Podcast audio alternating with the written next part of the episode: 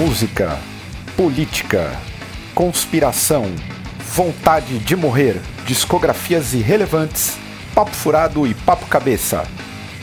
Esse é o Drops do Senna. Bora? Vai. Pronto aí? Gravando. Gravou. Começou o Drops de número 24. Como vocês estão? Vocês estão bem? Ah, é. É. É, é.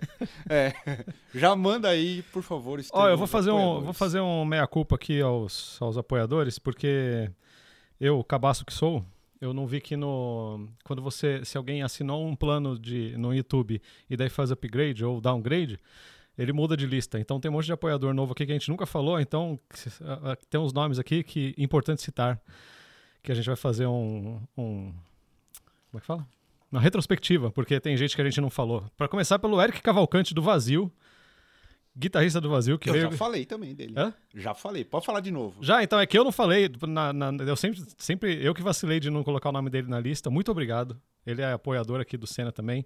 Luan Duarte, Rodolfo Rodrigues, Gabriel Nogueira, Wellington Penilha, que é fotógrafo do metal. Já Aí fez altas sim. fotos, nossa, legal pro caralho. Yuri Nieto, que é o cara da, da Canon. Muito obrigado, Yuri. Lucas Viana, Ricardo Marsalha, Jackson Rodrigues, 13 Black, que eu acho que ele não chama 13 nem tem sobrenome Black, Rafael Gonçalves, Marco Henriques, Eduardo Machado, Trek Trash, Eric Prestes, Sérgio Júnior, Indy Lopes e Victor Victor Caricati. Caricati. Vai, É, Isso aí. Muito obrigado. Quem quiser apoiar aí, seja membro no, no YouTube ou apoia-se ou QR Code aí na tela para você colaborar pelo PicPay. Muito obrigado, caras. É, a galera tá fortalecendo o rolê. Muita, mu- muita gente apoiando aí o canal. A gente agradece de coração. E eu já quero pedir para todo mundo seguir o Cena nas redes sociais, que é importantíssimo. E lembrar da programação da semana, que na semana que passou tivemos um shuffle, tivemos uma biografia do Capiroto. Fizer... Do teste. Do teste. Olha aí, o te... teste. Dá moral, hein, Kombi? Lindo. Estamos aí dando uma moral pra vocês. mas ficou muito bom. Merecido, pô. Merecidíssimo. Tivemos também aí o. Maior menor banda do Brasil. o maior dupla. O maior dupla de peso do, do Brasil aí. Que poderia, inclusive, enfrentar o- as duplas sertanejas. E- E ontem a gente teve também o falatório para falar mais do mesmo. Falar do metal. Agora, a discussão que a gente levanta depois de 50 anos é saber se o Judas é, que deu a cara pro, pro metal ou foi o, o Sabá. Eu assisti e tem uma informação que eu falei em algum outro programa, que a gente- quando a gente tava no show do, do Judas Priest, no Credit Car acho que foi 2006, que era com o, o Reaper, Team Reaper. Sim. E a gente foi pro camarim conversar com eles e o Glenn Tipton falou que o primeiro ensaio do Judas foi antes do, do Black Sabbath. Olha aí. Não quer dizer que o Judas, Judas.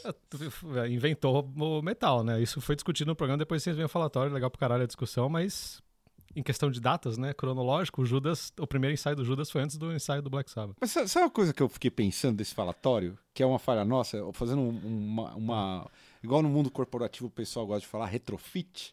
Nossa, é que a gente precisa se atualizar. A gente precisa Ah, sim. trazer para os anos 2000, porque é, o próximo falatório tem que ser de, de gente. Tem que trazer jovens, né? Tem que trazer a Porque a juventude. gente é velho. Porque a gente é muito velho, é muito velho. E aproveitando aqui, em gente velha do mesmo, da mesma geração, estamos aqui com um apoiador, que ele é apoiador, um dos primeiros do programa, que é o nosso amigo Tiago Bloss. Por favor, Tiago, se apresente aí. Doutor Tiago. Doutor Tiago. Pra gente é doutor. Meu Deus do céu. Não tem doutorado, mas é psicólogo, manja do Paranauê todo e é doutor. E hoje o programa vai ser mais sério, hein? É, é sério, hoje é sério. Eu Tão muito- sério que eu que vou fazer as viradas aqui. É, o negócio vai ser um pouco mais sério, então bora falar sobre aleatoriedades primeiro, aleatoriedades sérias. Você quer fazer viradinha já? Adoro. Nível de profissionalismo sempre o melhor. Não sei se vocês acompanharam, mas essa semana bombou uma notícia relacionada à privatização dos Correios, Magazine Luiza e FedEx como principais interessados. Vocês acham que vai dar vai- o correio vai acabar? Ah, não vai acabar, mas vai virar aquela coisa, né, mano? É, é igual, igual estrada, né? Quando privatiza a estrada. vem, vem o, o, tem o contrato lá no contrato de concessão, fala que nos cinco primeiros anos o pedágio. é, Eles ganham o leilão por quem oferece o, pe- o pedágio menor, né? Então eu acho que vai ser alguma coisa parecida. Quem que vai oferecer a taxa menor para começar, depois de cinco anos já está custando mais caro do que qualquer outro serviço, né? É e só ilusão pegar, e, e vão pegar toda a in- infraestrutura do- do- dos Correios, né? Que é, é uma in- infraestrutura impecável, que chega em cantões do Brasil que FedEx, por exemplo, não chega, né? Então eles vão pegar o pedaço do bife inteiro para eles, né? Vai ser lindo, né? E, e aí tem uma coisa interessante, né? Que ah, o, o nosso ministro, né, da, da comunicação aí, que é genro do Silvio Santos, né? Ele deu a seguinte declaração que ele é a favor, né, da, da privatização dos correios e tal, e, e- e ficou e- muito preocupado, né, com aí com a greve atual dos correios. Ele disse que se a empresa fosse privada, eh, não teria esse problema de greve, não é Esse mesmo? cara deve ter Sensacional. 14 anos, né? Acho que ele não viveu os anos 80, né? É, ele não viveu os anos 80 do Brasil. Pois é, até essa parte da estrutura é verdade, viu? É, vamos pegar a estrutura pronta, como em qualquer privatização, né? Porque a Exato, privatização é. normalmente acontece depois que o governo deixa tudo preparado e aí a pessoa pega e acontece o que acontece nas estradas. É um. Lá vamos. Aí eu quero ver a galera reclamar. É, eu, assim, eu, eu tenho alguma, eu tenho minha opinião sobre privatização. Tem algumas coisas que eu acho realmente que o governo não tem capacidade de administrar Aham. e que daí eu acho que é válido. Mas uh, Correios não é esse caso, né? mano? É que é- tá largado de propósito para ter pretexto para coisar, porque é um negócio que funciona. E para quem fala que é, é caro, o correio é caro, mas tenta mandar um negócio de FedEx para ver quanto custa. É. Aí já tá. e já, o pessoal fala que não é monopolizado, não é, porque já tem outros lugares, já tem outras, outros serviços que fazem Sim. esse serviço e é caro pra caralho. Enfim, vai ficar aí. E não atende o tanto quanto o correio atende. É, a experiência ensina, né? Agora vamos para uma próxima notícia aqui, também dessa semana, que, por incrível que pareça, a fome no Brasil cresceu. E a gente chegou a uma situação de insegurança alimentar. Como Vocês têm acompanhado esse nível de desgraça que tem. Que depois tem outra desgraça, mas vamos nessa primeiro. Cara, se pra gente que é classe média tem, tá difícil de, de, de comer, É. imagina pra quem não tem dinheiro, mano. Tá tudo caro, velho. Tudo absurdo. Não tem, não tem, você não tem ciclo de trabalho nem de nada, né? E eu acho que também tem, tem tá tendo ah, as safras de um monte de coisa no Nordeste voltaram a ser ruins também, o que ajuda ao povo, que, a quem é produtor também. Tá tudo, tá tudo em baixa, né? Você tem acompanhado? Sim, é, é, é um tanto preocupante isso, porque é, esse dado que mostrou o aumento né, de 3 milhões né, das pessoas aí que estão vivendo em insegurança alimentar grave não leva em consideração a população em situação de rua, né? É. O que já faria esse número explodir, né? Sim. E isso se soma ainda, e a gente não pode esquecer que o Brasil está chegando a 14 milhões de desempregados, né? É, basta a gente pensar o nível de catástrofe que a gente está. A gente tem 202 212 milhões de brasileiros e só 33 milhões estão em trabalhos formais, né? Então, assim, é, é um penhasco mesmo em nível de precarização de vida, né? Então, é, isso é extremamente assustador. É realmente a nossa volta a formas escravocratas de existência. né? Cara, eu tava vendo. Eu sou um cidadão que me permito sofrer durante a semana, tava vendo o Jornal Nacional. Não, É, eu, tava vejo. eu vejo o Jornal Nacional. E eu achei interessante que eles. É, é- é muito canalha por parte do Jornal Nacional fazer matéria sobre a fome, porque eles apoiaram essa política de destruição nos Sim. últimos cinco anos. E aí a matéria era assustadora. E eu acho interessante colocar até o nome do figura, mas quem tinha tirado o, o país do mapa da fome foi o senhor Lula. E o que eu achei interessante é que na matéria eles negligenciaram. Eles passaram por cima. E do tipo, falaram. É, é como se a gente tivesse voltado. Lembra o Betinho? Quem? Campanha do Betinho. no- anos 90, cara. Campanha da fome. Não Sim. lembro, não. É, Foi a campanha da fome do Betinho que fez o Lula criar o Fome Zero, inclusive. E do tipo, o Betinho. é, é, parece que a gente voltou a 96, 97, assim. Era o mesmo papo. Precisamos faz- fazer caridade. Porque depois da matéria, uma matéria muito triste, óbvio, porque coloca idosos em É, situação de é. fome, coloca criança. E aí é, é, vem uma propaganda, uma propaganda a gente sabe que rola muito no jornalismo, sobre a iniciativa privada dando conta de fazer caridade. Então é, é bem. Enfim, eu achei interessante porque é, parte justamente de um setor que apoiou tudo que a gente está passando. Sim. É, é um pouco. É uma ironia tremenda, mas enfim. Agora, o debate da semana foi de fato a destruição do meio ambiente. Eu não consigo nem falar a destruição do Pantanal mais. É, porque é geral, né? É generaliza generalizado. Até mata de beira de estrada aqui em São Paulo tá pegando fogo também. Vocês acham até que ponto tem uma responsabilidade do. Não, não coloco do agronegócio, mas quem prepara para o agronegócio? E até que ponto é uma questão climática, porque a gente tem situações também nos Estados Unidos, em diversos pontos focais no mundo. Ah, acho que é tudo junto, né, mano? É uma coincidência, assim, de, de fatores. Coincidência não, né? Mas é, foi causado, né? Se, se o mundo está esquentando é porque tem, tem motivo. Mas acho que, no geral, é um descaso uh, global, né? Nosso também. Assim, não nosso, mas falando de uma sociedade que não se importa com 140 mil mortos de é. Covid, você acha que eles vão se importar com onça, com macaco, com não sei o quê? Que estão longe, que estão só na TV? Que não estão lá em perto. Tem gente que perdeu o pai, perdeu o filho e continua fazendo merda por causa da doença. Agora, a, a, mata, eles não veem influência direta na vida deles, né? Então pode acabar, o negócio que só tá na TV. Eu acho que é uma negligência geral, assim, com tudo, né, meu? É até com, com, com os outros, né? Se não é seu o problema, se não acontece dentro da sua casa, não é problema. Se não tira seu dinheiro, não é problema seu também. Pois Eu acho é. que é tudo consequência disso, né? Ninguém vai deixar de colocar gasolina no carro, ninguém vai deixar de ver outros meios de transporte, ninguém vai se mobilizar para isso e vai acontecendo. O problema é sempre dos outros. Alguém tem que resolver. E se não é o presidente nem o governo que vai resolver, fica para para Deus. É, para Deus. é, eu na minha área profissional eu trabalho com violência, né? Com a questão da violência, prevenção da violência e prevenção. Ah, eu não sei se eu posso falar a palavra. Prevenção da morte de si, aquela palavrinha que começa com sui, né, e termina com que no metal todo mundo gosta de falar, né? adora. E tem uma coisa que a gente né, assim, se, se, a gente for pensar, por exemplo, se foi fortuita, né, essas queimadas, né, por conta do clima, a gente vai dizer que então foi um acidente, né? Só que aí, quando a gente trabalha é, com... Isso já disseram que não é. Que não é, é, é. né? E a gente diz, né, que assim, o que, que é que diferencia, é, por exemplo, uma situação de violência de uma situação de acidente, né? É que a violência você consegue prevenir. O acidente, ele é algo extremamente Sim. fortuito.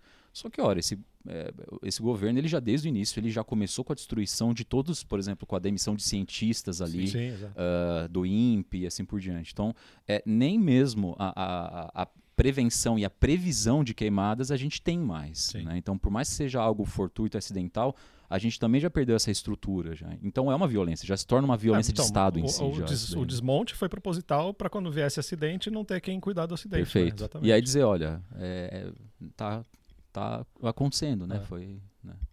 E tem algo importante também, né, assim, que a gente quase, né, quando o governo Bolsonaro subiu ao poder, ele quase extinguiu, né, o, o Ministério do, do Meio Ambiente. É, e tem algo importante, né, assim, é, do, que é essa pasta do Ricardo Salles, que eles receberam cerca de 20 milhões para investir na, é, assim, na prevenção do desmatamento. Sabe quanto eles, eles usaram desses 20 milhões? 100 mil reais. É, é... Então, assim, de novo, é, é, um projeto bem racional aí sendo feito, não tem é, nada de acidental, exato, né? É. Exatamente, é um projeto. E eu fiquei até, a, até pensando nisso tudo, até porque tive muito próximo nos últimos dois anos acompanhando a situação é, do avanço do agronegócio. Tenho muitos colegas que cobrem essa situação. E é assustador, assim. Eu nunca fui. Eu confesso que eu nunca fui de dar muito valor para. Valor no sentido de prestar atenção na questão ambiental. Nunca foi o, o, o meu centro. Mas eu, pela primeira vez, estou extremamente assustado com a destruição. assim É, é um nível de, de aparelhamento, de avanço, de destruição de impacto ambiental que eu talvez nunca. Eu, eu talvez tenha presenciado nos últimos, nos últimos 10 anos por conta da construção do Rodoanel da parte Sim. norte. Eu moro perto da Serra da Cantareira, aqui em São Paulo. E eu percebi que certo dia estava em casa e, e ouvi alguns gritos de uma ave um pouco diferente. Sim. E aí todo mundo muito feliz por conta disso, né? Nossa, que ave diferente. Eu falei, pô, se essa ave tá aqui. Ela tá fugindo de alguma coisa. Ela tá fugindo de alguma coisa. então tem alguma coisa muito errada. E aí depois conversando com algum, algumas pessoas, eles estavam comentando na, na, nos lugares mais próximos, que eram normalmente comunidades, em favelas, que tinha uma invasão de animais silvestres brutais, assim, para as cidades. Aí eu fico imaginando, nesse momento, a quantidade do, dos biomas que, que, se, que vão embora para virar pasto, vai virar tudo pasto Sim. e soja, no final das contas. É, É, eu acho que tem os, os dois lados nesse do- do- dos animais, né? O Parque Vila Lobos reabriu aqui tem, um- tem uns, tem uns poucos dias. E tem pombo selvagem, que não tinha antes. Tem sagui, que não tinha antes também. Ah, é? É. Então, porque eu acho que assim, também o parque ficou fechado, ficou abando- abandonado de, Aham. de humanos, né? Então eles, acho que os, os bichos acabaram tomando lá, que é o que aconteceria, né? Se uma rua ficar fechada por seis meses, você volta, vai, tá, vai uma- a natureza toma, toma um lugar de volta, né? Então acho que tem essas duas coisas, mas também, se eles estão precisando vir para a cidade para viver, é porque tem alguma coisa errada onde eles moram normalmente, né? Eles acharam aqui um abrigo no meio da cidade e é bizarro, né? Eu acho que é meio estranho. Você vê isso, normalmente você vê lá na Cantareira, nos parques ali em Uhum. volta, você vê bastante bicho porque você tá perto do- da mata, né?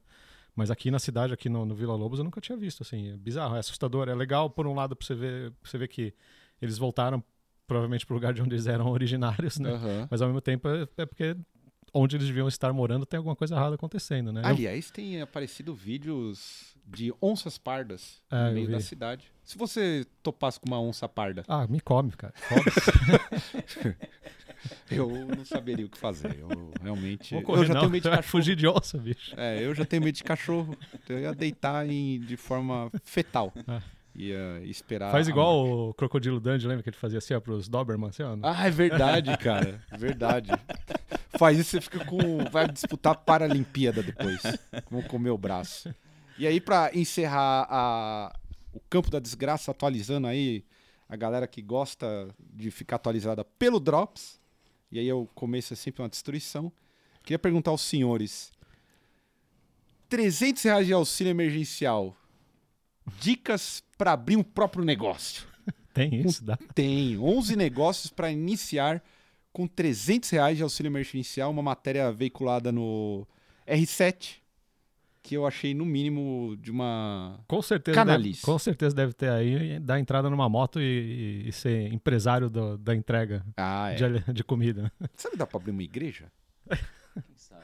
Uma mini igreja. A igreja E- você precisa só de- do poder da fala, não precisa de dinheiro. É, não precisa não. nem de um real. Vo- Você que é um psicólogo, por, por que a galera consegue avançar e prosperar com a igreja, o, Tiago? Avançar e prosperar. é, assim, o cara tem- é o dom da fala. É. O que, que leva o sujeito do tipo a colocar uma, uma promessa de fé, uma promessa, uma promessa de melhor vida, e ele prosperar numa pequena igreja que vira. Que eu, eu também tenho, eu tenho minhas dúvidas com relação a isso, mas o que, que leva o pessoal a buscar isso? O que leva o pessoal a buscar isso é porque, é, primeiro, né, assim, é, o, o fundamento, né, o afeto, né, que é, orienta o nosso modelo de sociedade capitalista é o medo. O medo e assim, é a insegurança, né? Então, é, se a gente, por, por exemplo, pegar assim é, esse modelo de gestão dos nossos afetos no neoliberalismo, é, é vejam, assim, é, a gente está Aliás, essa reportagem já mostra isso, né? Assim, que é, a gente é colocado nesse lugar assim, de que você está é, constantemente em risco, você agora pode entrar em risco de, é, insegu- de insegurança alimentar grave, você pode ser mais um deles, é, e veja, não tem emprego, então o que, que te resta? Te resta, então, buscar aí uma ajuda ah, divina, né? E, é- e isso, na verdade, a gente encontra com todos os movimentos de massa, né? Assim, é, a gente até entende que, por exemplo, o fenômeno é, do Bolsonaro é, são de pessoas amedrontadas. São de pessoas absolutamente amedrontadas, né? E que aí, assim, preferem se identificar com um líder autoritário, né? Para aí tentar algum tipo de amparo, algum tipo de, se- de segurança, mesmo que essa segurança seja minimamente imaginária, ilusória, né? Mas é, é- esse é o fundamento, né? Assim, né, que a gente encontra em qualquer tipo de movimento de massa, seja a identificação com um líder autoritário político, seja com a identificação com algum líder religioso. Ficou sério o bagulho aqui. Chique, né? Agora. Agora. Pra quem gosta, é, pro- agora. procurem o texto do Freud, que chama Vixe. Psicologia das Massas e Análise do Eu. Ele trabalha Ah, bastante eu já li. isso. Muito belo, bom. belo texto. Muito bom. Belo Belíssimo texto. Viradinha. Agora, agora vamos. Maravilhoso isso, na moral. Bom, agora para a parte aleatória, que é o importantíssimo, agora psicologia das massas mesmo. Fernandinho Beatbox eliminado na Fazenda. Acompanhou, Estevam? Não, lógico que não. Você acompanhou Tampouco. também. A Fazenda. A Fazenda, a gente tava discutindo antes aí, a Fazenda vai fazer sucesso. E a gente só, eu só vou tratar da Fazenda aqui quando for polêmica boa. A Fazenda é, já é tenho, igual já. Big Brother, é a profissionalização da quarentena, né? Exatamente. Exato. Coloca aquela, a, a, o que a gente estava conversando sobre o que, que representa um reality show nesse momento? É muita identificação pra galera? É muita. É muita e é, aquela, é aquele, é aquela situação que a gente é, goza né? A gente realiza o nosso sadismo em cima de uma pessoa que tá em cima de pessoas que estão na mesma circunstância que a gente, né? Que é, estão isolados, estão precisando se virar, né? Eu não sei se ainda na fazenda você que está assistindo, Caio.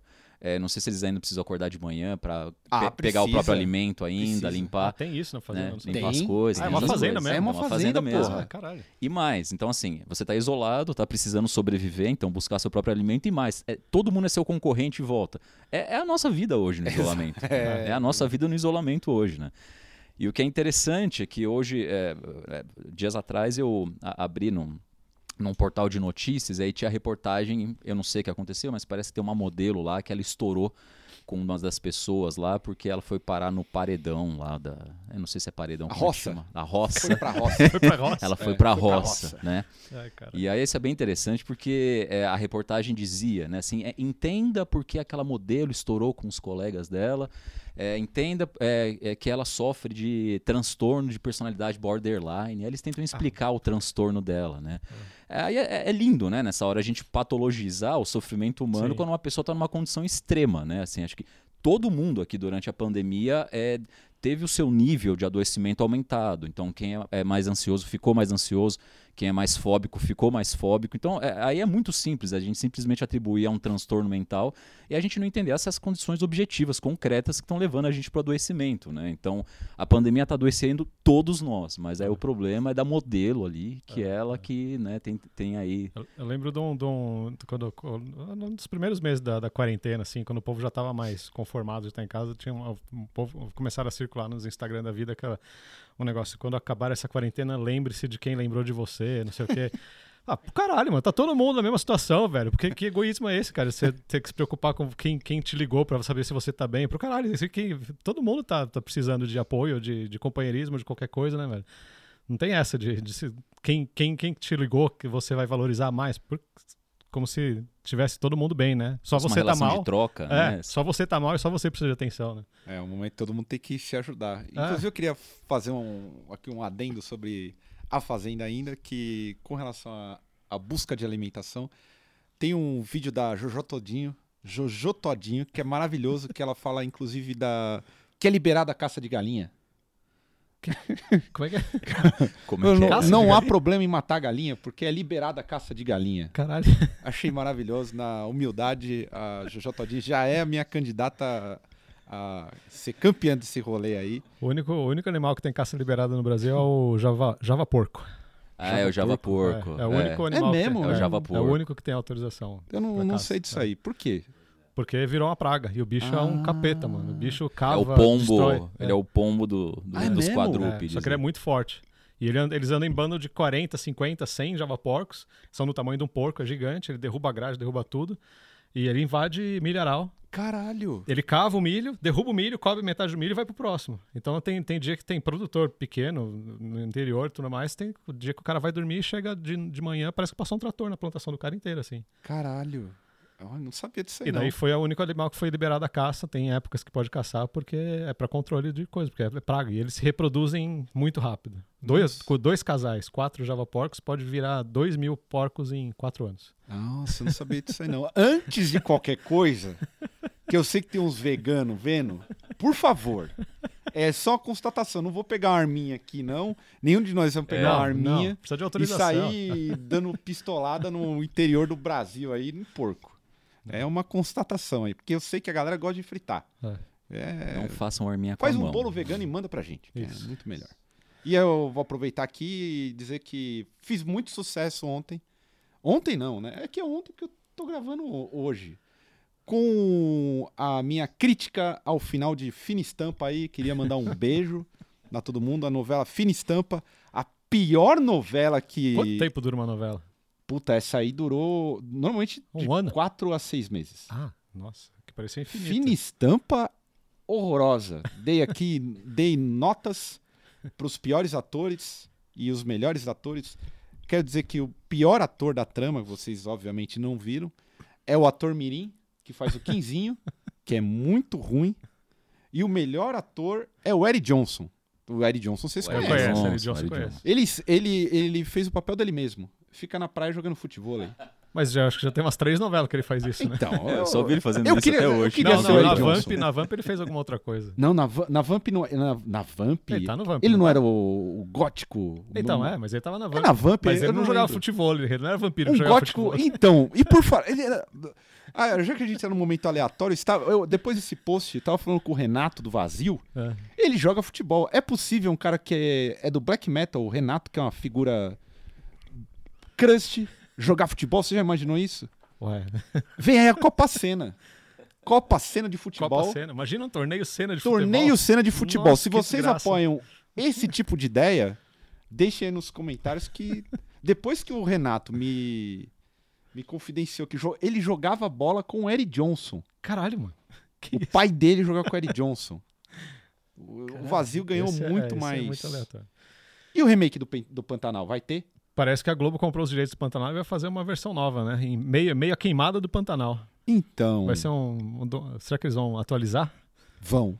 Vão. Acho que sim, né? Você assistiu o Pantanal, Thiago? Eu assisti, eu assisti. Você lembra do Almir Sater? Lembro. Você sabe que o Almir Sater é um bolsonarista desgraçado que ele colabora com, com, com, com as queimas. Ele, ele é um ele é um latifundiário de fato. Pessoal É mesmo? é muito bonitinho ver o Almir. Sim, sim. Eu mesmo acho encantador aquele papel do homem do campo. Do campo, Ele não é músico, então? né? O que o que bom ele é? selvagem. Ele é músico, mas ele também é, é latifundiário. Ah, não sabia. Vi, eu, eu descobri no Twitter de uma mina que eu sigo que é do Mato Grosso, que inclusive, eu tô falando mal do Almir Sater, ele pode me mandar me matar aqui. Eu tenho que tomar cuidado.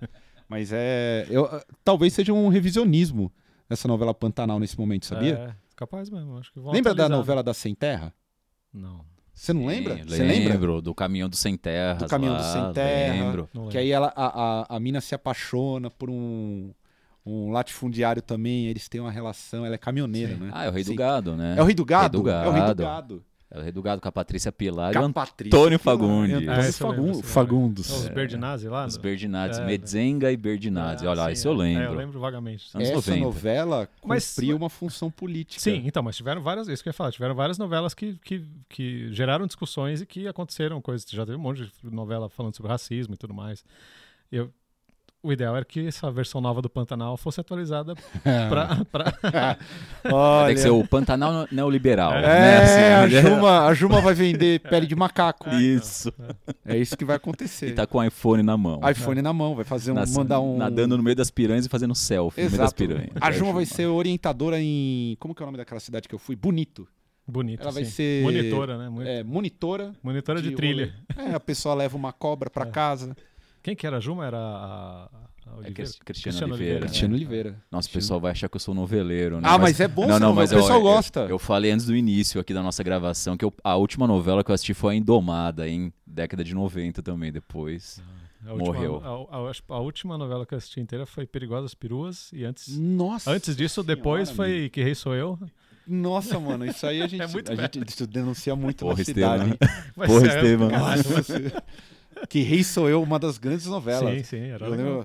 Vamp, que tinha Vamp eu vi o também. Neila Torraca. Sim, sim. Neila Torraca, que é um Matozinho e Matosão. matozinho, matozão. O pessoal fala Hanna, muito verdade. do... do- a- a- teve uma galera que falou, pô, você fala do da Hebe, fala do tal fulano de tal novela, os caras são pró-golpista. Pô, se eu pegar pra puxar capivara de todo Ah, mundo, não, amigo, é. eu não falo de ninguém. É. Né, Paciência, os caras lá, e é isso aí. Remake do Pantanal vem aí e pode crer que vai ter experiência de queimada. Que é uma tristeza, mas o- a Globo sempre dá um jeito de jogar uma parada. Viradinha. Meu Jô Soares. Vocês, ah, bom, agora vamos para a parte musical, já saímos das piadas aqui. É, você viu a notícia que o Facebook vai criar regra para as lives? Não vi. Agora que vai tá acabando já as lives. É, eles vão banir algumas lives que introduzir videoclipes. Então talvez alguém tenha usado live para divulgar videoclipe Mas próprio ou de alguém? próprio. Ah, mas daí lançamento de clipe próprio É. você não vai poder fazer? Não, não vai poder fazer Ué, por quê? as- Porque o Facebook tem adotado uma regra um pouco mais rígida com relação a essas coisas. Mas direito autoral de si mesmo? Sim. Não entendo essa Chegou a acompanhar alguma coisa sobre Eu o... acho que é muito mais Não, provável não. porque manda audiência pro YouTube. É, o, Yout- o YouTube tá tomando um, um- um uma como posso dizer, uma propensão enorme a, a comer na televisão, porque tem Sim. jogo da Libertadores passando na, no ah, é? YouTube é? também. Ao é, vivo? Ao vivo. Caralho. Já tinha, já a, a Champions League já tava. Sim. Então, não sei se tem alguma. Tem a ver com direitos autora, autorais, pelo que eu li. Tem muita coisa. Mas o Facebook sempre, é sempre atrasado, né? Eu Igual... já falei que eu odeio o Facebook. Eu também, profundamente. Eu odeio. É, o, eles, é, depois que. Três anos depois da eleição do, do, Trump, né? Três anos? Não, quatro anos depois, quase. Que eles resolveram mexer nas, nas né, anúncios de fake news e, e limitar espalhamento de fake news no WhatsApp, essas coisas. Agora que já fez a merda, né, mano? Vai mexer agora. O estrago tá feito. Aí. Ah, Putz, vocês me lembraram de um negócio aqui. Se vocês têm. assistem Netflix, têm acesso ao Netflix. Sim. Vocês viram um documentário que nas últimas duas semanas surgiu no Netflix sobre redes sociais?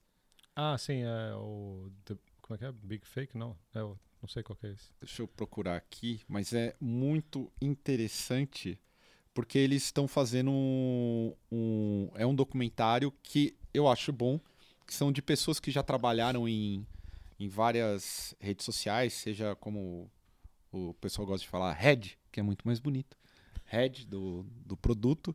E eles falam do poder do Facebook, de manipulação dessas redes sociais. Deixa eu procurar aqui o nome, que é bem interessante. E o dilema das redes quem quiser assistir, por favor, assista. E não é uma propaganda do Netflix. Porque eu vejo vários problemas nesse documentário, mas ele é interessante para mostrar um panorama de, do quanto essas redes mexem com o comportamento. Sim. E eu acho que esse documentário ele foi pontualmente solto agora, porque a gente está perto das eleições norte-americanas. discussão disso tudo. Né? É, e para mostrar de que os republicanos são o lado ruim de tudo e não são só os republicanos. A gente tem um problema das redes sociais que a gente vai discutir já daqui a pouco sobre isso também. Mas até para é, tá tendo um movimento. No, nos Estados Unidos, assim, você vê o movimento de imprensa, assim, tirando Fox News e os, os outros que são claramente republicanos, você vê que tá todo mundo tratando uh, Trump e a turma do Trump e os republicanos como pessoas erradas e estranhas, assim, né? Uhum. Tá todo mundo o mesmo discurso, né? Então tá todo, todo mundo sempre culpando alguma coisa que é, eu acho que assim, é, eu não sei, né? é porque é, é, é, é, que a gente aqui de fora vê de outro jeito, mas eles veem como se fossem realmente duas coisas diferentes, né? Democratas e republicanos. É, e é a mesma coisa, na real, né? Na verdade, são dois lados da mesma moeda ali, né? Não vai mudar nada, só muda, sei lá, muda o cara que tá lá, muda a cor do, de vermelho para azul, mas não, não, tem nada diferente. Mas é, é, eles adotaram esse discurso de tirar o Trump, né? De não deixar o sim, Trump se reeleger. E esse filme, é, esse documentário é uma peça que eu, eu encarei, é, eu acho que é relevante, vale a pena assistir, mas eu encarei como uma peça política mesmo, de sim, distração. É. política para denunciar possíveis manipulações e coisas do tipo. E é interessante porque você eles estão denunciando uma manipulação, imagina o que, que um Facebook não faz em Sim. outros lugares. Inclusive, Sim. eles citam o caso de Mianmar, que quem puder acompanha o Facebook em Mianmar é tipo a internet e o que, que isso gerou lá contra os muçulmanos. Mas agora vamos falar sobre Madonna. Rapidinho, não muito a ver, mas tendo a ver. Só também que veio na minha cabeça sobre esse negócio das redes, YouTube e Facebook. Tem um documentário, se não me engano, é da Vice, no YouTube, que é sobre os, o pessoal que faz as censuras nesses lugares, assim, na, no, no, YouTube, hum. na coisa, faz censura de rede. Então, sei lá, posta um vídeo de, de, de violência sexual. Isso daí não é, não é bloqueado por um robô, é bloqueado por pessoas que estão assistindo e vendo conteúdo e filtrando toda hora. Então esse conteúdo fica no ar alguns segundos até que alguém tira do ar, ela sobe um alerta. E o documentário é com as pessoas que fazem essa censura, assim. Então é a pessoa que é contratada para ficar em casa trabalhando e vendo filme, de, vídeo de desgraça e tirando do ar ou não. É uma tristeza, cara. Você vê as pessoas ficam acaba com a vida da pessoa, assim. Então rede social é um veneno para tudo quanto é lado, né? É um negócio assim, é, se você é muito ruim o, o, o, jeito que a gente consome essas redes, né? E esse lance das eleições é, é meio que isso, né? Porque as pessoas assumem o conteúdo da rede social como um conteúdo de verdade, né? Como se fosse um fake news vira, vira notícia de verdade porque tá todo mundo absorvendo como se fosse TV, né? Conteúdo sim, do YouTube e tudo sim. mais, sem filtro nenhum, né? Sim. E até uh, a gente vai voltar nesse assunto, tem que soltar aqui porque eu vou seguir a pauta, mas a gente vai voltar rapidinho. Ah, eu li que a Madonna vai dirigir a própria biografia. Tem alguma biografia em filme que vocês tenham gostado e curtido muito, virou referência? Cara, em filme eu não sei, mas em livro teve a do, a do Slash, eu li, foi legal, muito legal a biografia do Slash. É bem, é bem doente, assim, você vê como é que esses caras vivem, eu acho, o mundinho deles, assim, todo mundo acha que vida de, de rockstar é, é só glamour e tudo mais. É legal pro caralho ler essas biografias pra você entender que, por que, que o cara é tão transtornado às vezes, né? Eu não sabia, o, Slash colocou marca-passo com 36 anos. Caralho. De tanta droga e bebida, né? É Caralho. muito louco essas, essas coisas. Mas de filme agora eu não vou lembrar. Eu já vi vários, agora eu não vou lembrar qual. O que eu vou lembrar, lembrei, coloquei do Miles Davis. Não é ah, é bom. Eu não vi esse, não, não vi é esse, bom. É um filme ruim mas mostra uma história bem triste pro, pro, no, na ascensão, quando o Miles Davis era o cara. Tem tantos outros, né? Tem ah, o Jack and June é legal pro caralho. Ah, do... é o que. É. é, o que tinha. Jack and June do. Esse é triste, hein? Johnny Cash. Johnny é. Cash, é. Johnny and June. Jack, Jack Johnny June. Johnny. Johnny, oh, Johnny, Jack and June. Quem seria Jack and June? Tinha Ouro Preto e. Jack Daniels. E com o Joaquim Fênix, né? Que é um é. belo, belo filme. Sim, sim. E que é interessante, né? Que ele também traz, assim, essa dimensão, né? É, é a gente tem essa fetichiza, fetich, fetichização, né? Dessa, da estrela e tal, né? E mostra a, a, a, o quanto ele se afundou, né? Assim, em termos de saúde mental, né? Faz até a gente pensar também, né? Isso, isso é uma coisa que eu uh, sempre... Uh, fico refletindo assim se a gente pega aí esses grandes artistas né do grande uhum. aí mainstream né assim a gente pega a agenda de, de shows dessa, desses caras é uma coisa irracional né Sim. é o que faz a gente refletir por exemplo sobre aí de novo vou ter que falar a palavrinha a morte de si né o sui né termina com sui termina termina com sídio do Chris Cornell do aí do do Chester né do Linkin Park e tal que parece que são pessoas que chegam no auge né é, mas que tem uma, uma vida absolutamente como qualquer outro, né? Assim, de um, um trabalho que precisa ser é, produtivo ao extremo, não tem como parar na agenda, Sim. longe da família, né? E, e é interessante, porque e, e acho que tem um agravante aí, assim, agravante, claro, dentro das suas peculiaridades, de que assim, é um trabalho que também essas pessoas não podem reclamar, assim, elas não podem ter o direito de reclamar. Que as pessoas falam, pô, mas você está no é. auge, você está ah, então, sendo a gente pessoa, aqui de fora, né? pô, como é que um cara desse mata? É. Como um cara se mata, bonito, tem tudo. Tem tudo que queria, tudo tem que tudo que queria, queria, e tal. E aí, mas aí que pesa, né? É, assim, porque é. a pessoa não tem nem não tem assim nem o direito, né? Assim, não é nem legitimado socialmente o, o seu sofrimento, Sim, né? É. Então tem alguma biografia de músico, fil, ou filmografia, mas tem alguma que não seja triste? É o que, eu fiquei pensando aqui. Eu não lembro mas de ter visto uma que mas, não. Mas se não for triste, não tem, não, não tem, tem audiência, né? Não tem graça. Se não for desgraça. Nem o da Hebe, o filme da Hebe que tá passando. eu não vi. Pô, o filme dos... da Hebe é triste. É, é Pô, extremamente triste. O filme do Zezé de Camargo e Luciano, gente. É assim, é triste? Você sai, não, você sai fã deles, né? Que é assim, uma história de superação. Que ele né? come assim, ovo, não é? É, Qual, umas o pai coisas. joga ovo nele. Gente, assim, é uma coisa, né? Você sai fã deles, né? Esse daí eu não vi, não. Eu não vi, eu preciso ver. Como que é o nome desse filme? É Filhos, Dois... de, Fran... Filhos de Francisco. Dois, Filhos, de Francisco. Dois Filhos de Francisco. Eu vou ver isso. Eu, é, você sai fã deles. É, é né? bom. É, é ruim. então eu tenho que assistir. Não, porque até o filme da Abby é triste. É. Todo filme. Eu não lembro. Da, tem um documentário do, da Amy Winehouse, que também é, dizem que é muito. Eu, vou, eu lembro do, do, um dos primeiros que eu vi era do, do. Esqueci o nome do cara. O cara do La Bamba, que cai de avião. Ah, esqueci nossa. o nome dele. Mas é, é, é, um enredo que.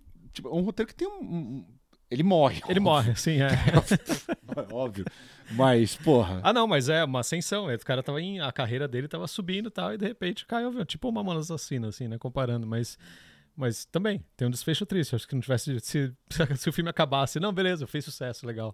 Isso daí é filme animado da Disney, né? Sim. Superação e dá O filme certo. do Tim Maia é triste também. É, sim, também. É, é. bom, mas é triste. É. Mostra uma série de, de, de situações relacionadas a, a trans... É gozado que todos esses, é, todos esses filmes biográficos mostra exatamente essa característica que é o que a gente vai trazer aqui pro, pro programa. Normalmente, a gente está vivendo um momento de muito, digamos assim, como que você classificaria o momento agora, Thiago? A gente está falando de adoecimento mental, mas tem alguma outra, a, a, a, gente consegue classificar de uma outra forma, além de adoecimento mental? Porque esses, esses filmes de famosos, normalmente ele mostra uma trajetória em que normalmente o protagonista ele adoece mentalmente, normalmente ele parte para as drogas ou qualquer é, é, outra situação mais abusiva. A gente vive um momento que dá para ser classificado além de, da piora das questões de sanidade mental, se agravou por conta da, da, da, da pandemia? Uma excelente questão, assim. É... Tem um, é... um autor que eu, enfim, que eu trabalho aí e tal, que eu uso nas minhas pesquisas, que é o Teodoro Adorno, né? E que ele diz uma coisa que eu acho fantástica, assim, que eu acho que é, é, resume bastante o que a gente está vivendo hoje, né? Ele, ele diz, assim como outros, né? Ele é um teórico marxista e tal, e que ele, uh, ele assim como outros, ele diz que uh, o fascismo ele é uma revolução que não pôde acontecer. Né? Então, assim, é quando a gente chega a uma situação em que a gente é, é, é, é tem condições plenas de estarmos livres, né, de vivermos livres e, e, e, e com justiça social, enfim, só que a gente é, retrai mais ainda e cai mais ainda no conservadorismo. Né? Por que eu estou falando isso? Porque o isolamento né, e a pandemia ela trouxe uma situação em que assim deixou bem claro assim que é, o tipo de sistema que a gente vive ele está falido né é, ele mostra que é possível a gente é, conseguir a gente tem atuais condições para não ter que trabalhar tanto que a gente trabalha é, de por exemplo pensar numa renda universal só que o que, que aconteceu né assim em todas essas condições a gente radicalizou mais ainda os processos capitalistas né então, superexploração do trabalho, uhum. destruição que a gente viu, né? Aliás, uma coisa importante da gente pensar, a gente sempre fala da tal da necropolítica, né? Como essa violência policial e assim por diante, né? Mas é, esse desmatamento, esse, esse, esse, fogaréu todo, faz parte de um trabalho de, de necropolítica também, né? Uhum. É, e é interessante pensar, assim, que... Uh, esse período do isolamento, tal como a gente falou aqui no isolamento, nós individualmente, né? É, a, é, a, gente tende a aumentar o volume da, da, daquela nossa pior parte, né? Então quem tá mais, quem é ansioso fica mais ansioso, quem é mais fóbico fica mais fóbico, quem é mais depressivo fica mais depressivo. A gente vê isso no âmbito das relações, né, dentro de casa. Então é normal a gente ver mais brigas entre casal, é, mais separações, mais eu, eu também assim eu nunca vi tanta notícia de amigos que estão engravidando e Sim. e também então separando ah, também. Então é, eu não posso falar a palavra, né? Estão interrompendo né, a gravidez. É, e a gente vê isso no âmbito social, que aumentou esse volume também. Então, assim, a gente nunca viu, é, né, eu falei para vocês que a gente está num nível de desemprego e de emprego formal baixíssimo, e ao mesmo tempo a gente vê essa, é, essa uh, ultra radicalização, por exemplo, do trabalho de aplicativo, né, assim, que para mim é uma coisa vergonhosa, assim, eu acho que uma sociedade civilizada não deveria aceitar esse tipo de trabalho, de pessoas que trabalham 12 horas por dia, é, e é um trabalho, 12 horas por dia para ganhar um salário mínimo, e é um trabalho que foi feito para matar pessoas, assim. Ele não tem regra nenhuma, é, a gente, basta a gente ver é, como essas pessoas colocam em risco. Então, assim, é um trabalho que ele foi feito para matar pessoas. Ele não, não tem outro. não tem outra alternativa, né? Então, é, evidentemente que isso vai impactar diretamente a nossa saúde mental. Né? E aí tem uma coisa importante, né? Percebam, né? Isso é outra coisa também, assim, que é, é, é lei da vida isso, né? Assim, é, quanto mais a gente vive, peguem os períodos que a gente viveu crises sociais todos os momentos que a gente vive algum tipo de crise social, é, a gente vê é, a contraface disso, que é o reforço do discurso sobre o indivíduo, de que a vida depende só do indivíduo, que a responsabilidade uhum. é dele, assim por diante. Eu nunca vi, gente, assim, nesse período de pandemia, tanta propaganda vindo para mim de coach, de não, é, é, eu vou te ensinar a ser resiliente. Desenvolvimento pessoal. Tudo, é, né? ah, eu odeio essa palavra resiliente. Resiliente, Puta assim por diante. Que é, assim, é, né, a gente acabou de discutir a reportagem do que você fazer com seus 300 reais de auxílio, uhum, né? É, é, vai muito é. nesse sentido também. Assim, você que se vira, o problema é seu. Eu também recebi ontem, é, enfim, é, eu sou da psicologia, eu recebi ontem também uma propaganda de uma psicóloga te ensinando a viver no ócio, assim, o, o, é, como usar o seu ócio pa, é, para fins criativos, né? Então, como ter um ócio criativo. Mas é a, a, última coisa que a gente precisa nesse momento, que a gente está trabalhando tanto, é um ócio criativo. A gente tem que fazer nada mesmo, né? Não tem que ficar produzindo na hora do ócio, né? Mas é. isso se aproxima muito do nosso discurso neoliberal, né? Assim, que é ver a subjetividade, ver o indivíduo como se fosse uma microempresa, né? Uma microempresa que precisa estar tá toda hora sendo eficaz, precisa dar lucro, não pode tá, dar prejuízo, está em constante concorrência com os outros, não, precisa você, se otimizar, você se faz isso para a vida pessoal, né? Eu vivi, eu vivi meus últimos, sei lá, 15, 20 anos com medo de tirar o pé do acelerador, sabe? É, eu ia falar, de ter, de ter, exatamente Estevão. De ter, culpa é um do, ter culpa de ter um dia de folga. Uhum. Sabe? É. Eu, eu, eu, eu, parei de trabalhar, parei de trabalhar assim. Eu, eu, eu tive um, um, ou dois empregos de carteira assinada muito cedo e eu, e desde então sou autônomo e tenho coisa, empresa. E nunca teve nada ajudando em volta. Assim, você tem sempre correndo por si, ou com a ajuda de amigos, ou tudo mais, empresas, amigas e tudo mais. E é sempre assim, mano. Você tira um dia, um sábado para descansar, você já se sente culpado, você já se sente inútil, sabe? Você sente, caralho, mano, não é possível, não, não, não posso fazer um churrasco essa hora aqui que eu devia estar, tá, tem coisa pendente, sabe? Você fica com aquele negócio na cabeça. Eu acho que muita gente vive isso sem nem ter tanta responsabilidade na vida, assim, sabe? De, às vezes o cara é, é funcionário e tudo mais e, e se sente culpado de, de, ter um dia de folga, né? Sim. Consome a cabeça da pessoa. Nesse, nesse momento até, eu, o Estevão citou a experiência dele, e, bom, a gente convive nos últimos 15 anos, eu consegui, conseguia ver isso com ele, e eu também, a, a minha ansiedade, ela explodiu muito nisso, e eu sou o cara que assim, tenho carteira assinada. É, é, interessante como nesse processo todo, falou da, da, da, questão do ócio, a questão do ócio é um problema, né? Do tipo assim, você não pode ter Não pode ócio. ter ócio, né? É. O ócio ele não é permitido porque parece não é permitido porque parece que te é, coloca numa gira vira uma chave em que você tem que produzir. Se você não estiver produzindo, uhum. o ócio significa que você é uma pessoa nula, na, socialmente falando. E aí, é, é, é, eu não sei o, o, como a gente pode colocar e tentar entender nesse panorama de isolamento, porque a maior parte do, do, do dos programas, na, tanto na, na, televisão aberta, ou das propagandas que surgem no, nos aplicativos, eles impulsionam e incentivam as pessoas a produzirem mais. Só que chega um momento que, num, numa situação de pandemia, você não tem mais para onde, onde seguir. Você que está atuando, né? Você está trabalhando muito nessa pandemia. Como que você tem, tem visto esse. Inclusive, é, é curioso que o Drops se tornou Drops por conta dessa, dessa situação de pandemia que as pessoas Sim. se sentem acolhidas. Como que você tem visto essa questão da pandemia na situação do, da, da, digamos assim, mental geral? Você que trabalha com isso, Thiago.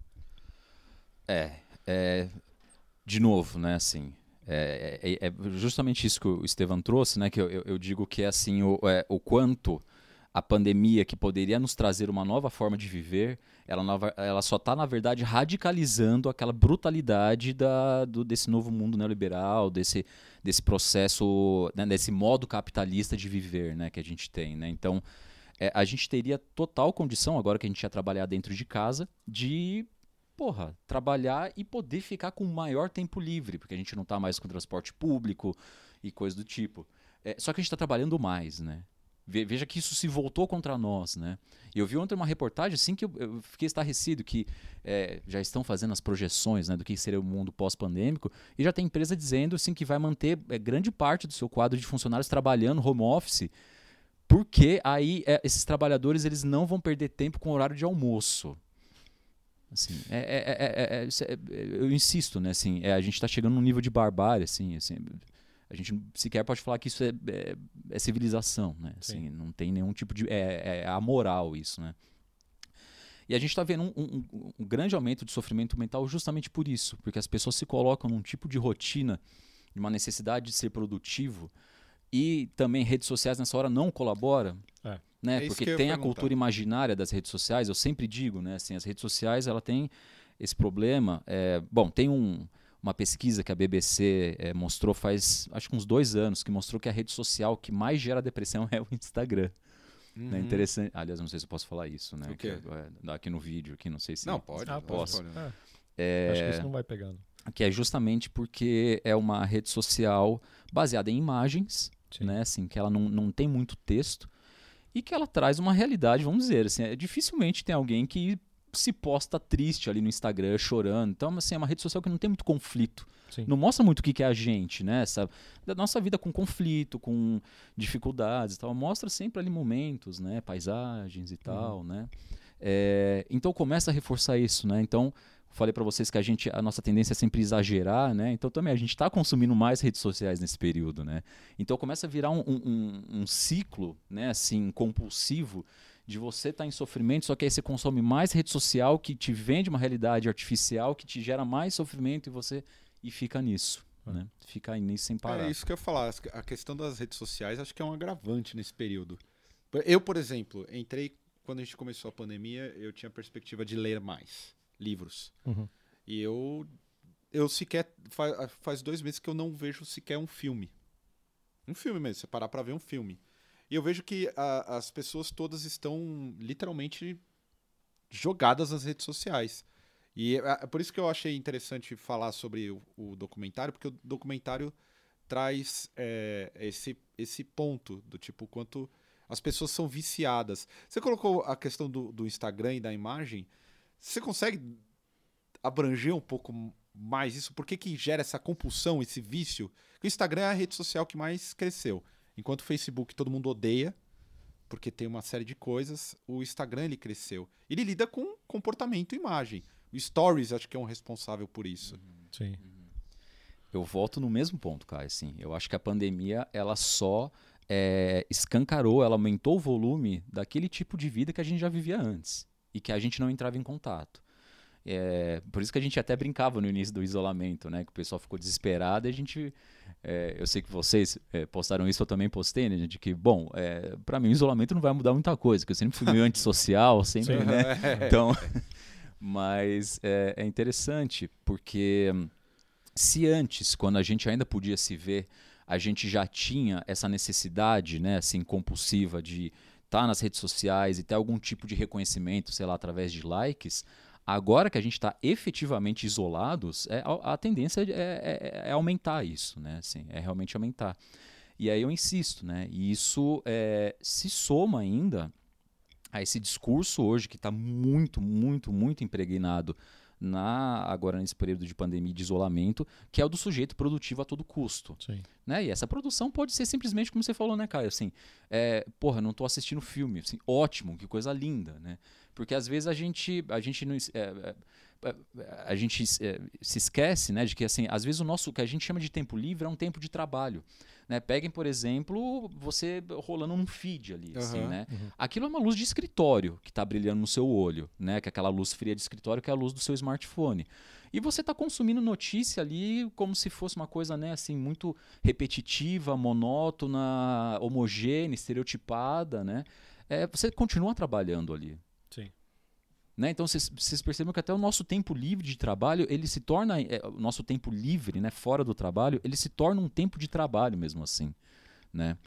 É, e isso se soma também agora, que acho que a gente está vivendo na pele, né? Assim, é, o que, que é, assim, é, o quanto é adoecedor você estar tá preso dentro de, né, de uma instituição, dentro de quatro paredes ali, isolado, sem, ter, sem poder ter contato real com o outro, né?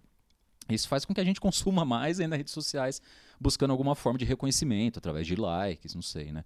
Queria até fazer uma pontuação aqui, porque se, se é, assim, para quem trabalha com saúde mental e quem trabalha também, assim, com, com outras áreas, assim, acho que uh, se nós, entre aspas, normais, a gente está indo para falência mental no meio desse isolamento, é, é, isso mostra, assim, quanto não faz nenhum sentido qualquer forma carcerária seja de saúde mental, Sim. seja de ressocialização. Uhum. Assim, isso não, assim, se há algo que a gente aprende, aprendeu com a pandemia é de que isolar um indivíduo você, nunca vai fazer ele se desenvolver, nunca, Sim. né? Então, Aí eu vejo isso. isso. também muito, não só a gente, assim, amigo do pessoal da nossa idade, mas criança, cara, principalmente. Uhum. Na, nas reuniões da escola da minha filha tem todo, toda reunião tem algum pai reclamando de que o, filha, o filho, filha está depressivo. Uhum que quer ver os amigos, que não consegue ficar em casa. E os pais também, né? Tem, tem, tem, tem pai que tem filho não, e não estava pronto para ficar com o filho 24 horas em casa uhum. também, né? Tem muita gente que não estava prevendo que uma hora ia ter que ficar com o filho o tempo inteiro e, e descobrir que não gosta. E tem, e, e você vê que as crianças estão sendo afetadas, assim. Tem casos graves, assim, de, de gente na escola da, da minha filha que, sei lá, estão fazendo, estão combinando de ir na casa um dos outros assim, ver quem está isolado há mais tempo, que é uma coisa segura, para poder colocar as crianças em contato e dar uma diminuída nesse sofrimento, né? Então, se para criança, para gente já está ruim, imagina para essas crianças estão estão desenvolvendo a sociabilidade dela e a, e a, personalidade delas agora nesse período, né? Muito mais grave, eu acho. Como se você estivesse prendendo uma criança de 12 anos em casa, né? E o pior é que a gente não tem como dar apoio para elas porque a gente também não viveu o isolamento Exato, antes, é. né? Não, Então a e gente onde- não sabe como o manejo disso. E, né? e o pior de tudo é o que sobra de recurso pra distrair essas crianças é rede social, né? É, então. É. é YouTube, exatamente. Instagram. é. Eu, Exatamente. eu, assim, o me- a minha experiência pessoal com a quarentena tá sendo muito, muito boa, assim, para mim. Eu, eu sou um cara que sempre. é, eu, eu nunca viajei, eu, raramente eu viajava a passeio, sabe? Eu sempre trabalhei pra caralho pra poder fazer a viagem que eu tinha que fazer a trabalho. Ou, ou com desalmado, ou com banda, ou, ou de trabalho, porque eu sempre viajei assim, com alguma desculpa. Alguma desculpa assim, eu sempre fui viajar porque eu tinha que fazer algum trabalho. Eu nunca fiz uma viagem à toa. E o período que eu ficava em casa não era um período para ficar em casa, era um período para adiantar tudo que eu podia de trabalho para poder fazer a viagem de trabalho e não ficar nem um rabo de trabalho atrás. Então sempre foi um negócio atrás do outro. E agora nessa quarentena eu consegui descobrir que sim, eu consigo trabalhar bem menos, eu consigo ficar em casa sem fazer nada, eu consigo parar para ver TV, para ver qualquer coisa.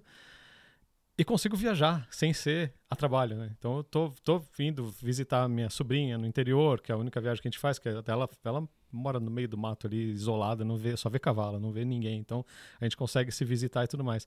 E pra mim tá sendo um negócio novo, uma vida nova assim para mim, uma puxada de freio assim que eu nunca teria feito por conta sem se não tivesse alguma coisa forçando como uma quarentena por pandemia, entendeu?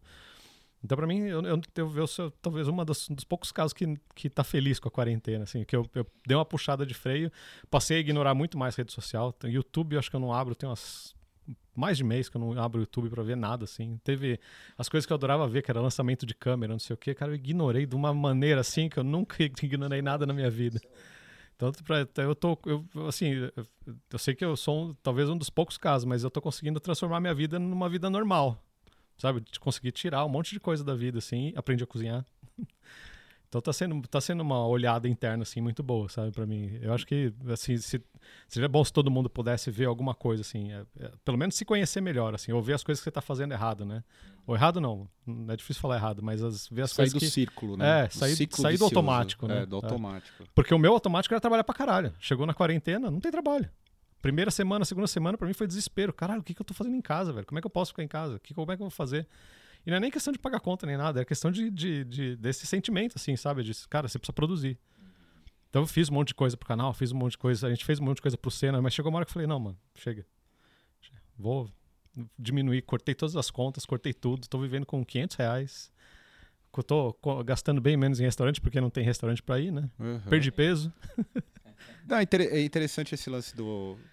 E eu vejo que a maior parte da galera realmente se sente. Óbvio que a gente tá falando de um recorte específico. Sim, né? sim, a gente sim, tem é, um- é. uma noção disso. Eu mesmo, eu nessa pandemia, tava com. Não estava trabalhando. Não é que eu não estava trabalhando, eu estava trabalhando pra caralho. A gente estava adiantando Sim. muita coisa do Senna. Produzir, pro- em questão. Em, em questão relacionada à produção, eu nunca produzi tanto igual esse É. ano. Mas eu não tinha a, a questão de uma remuneração, né? Do retorno financeiro. E aí eu voltei a trabalhar com esse retorno. E é interessante que eu voltei a trabalhar justamente no momento que eu relaxei.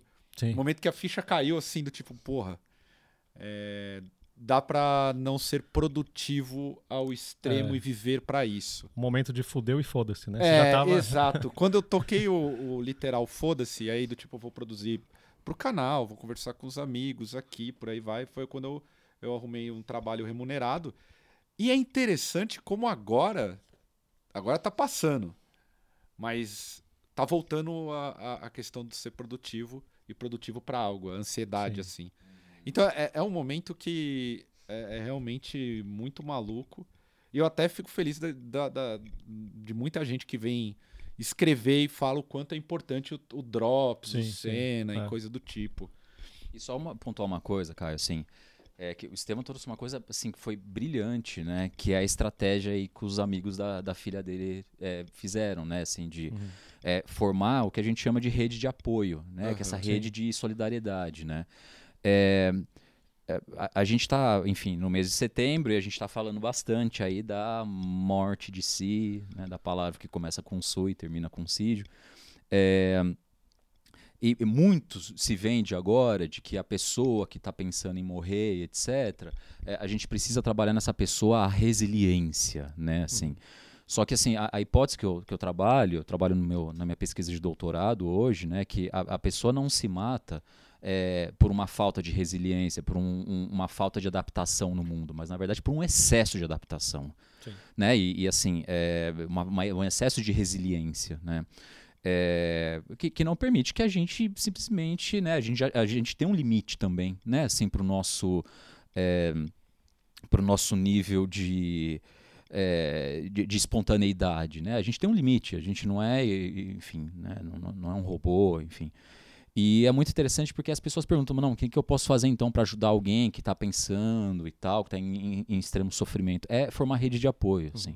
Essa pessoa precisa de redes de solidariedade e, obviamente, buscar serviços de saúde mental, tá? Então, assim, é, eu sempre insisto com as pessoas, tá? Eu como profissional da psicologia e tal, que também passo por terapia, né? É, assim, é, buscar terapia não é coisa de louco, assim, a gente precisa urgentemente, assim, acabar com esse estigma, uhum. que, aliás, assim, é um estigma que é interessante, que ele é muito associado também a, a, essa a um padrão de masculinidade, assim, de virilidade, né? De que se não, eu sou forte, não preciso falar de sentimento, é só o beber uma e trocar uma ideia com um amigo meu que tá bom. E que não, assim. Né? Ou que então, terapia é coisa de depressivo, né, também, né? Isso, é, é, é terapia é coisa de louco e tal. E não, a terapia, assim, a, o cuidado com a saúde mental é, é, é como já diz o nome, né? Assim, a, você buscar profissionais de saúde mental é buscando a sua saúde mental, não necessariamente é, só tratar transtorno mental. Né? Então, assim, eu, eu, reforço isso da importância tá, de não cair nesses discursos é, que se vende no mercado, de que não, resiliência e. e eu, eu vou contar uma história, né? Assim, porque é, eu falei para vocês que quanto mais a gente entra em crise, em crise social, mais a gente reforça o discurso sobre o indivíduo, né? É, na, no, no Entre Guerras, né, então ali década de 30, mais ou menos, a gente viveu o, o, que a gente chama de era da catástrofe, né, porque a gente viveu a crise da bolsa de Nova York, né, de 29, assim, que fez o mundo entrar num colapso econômico.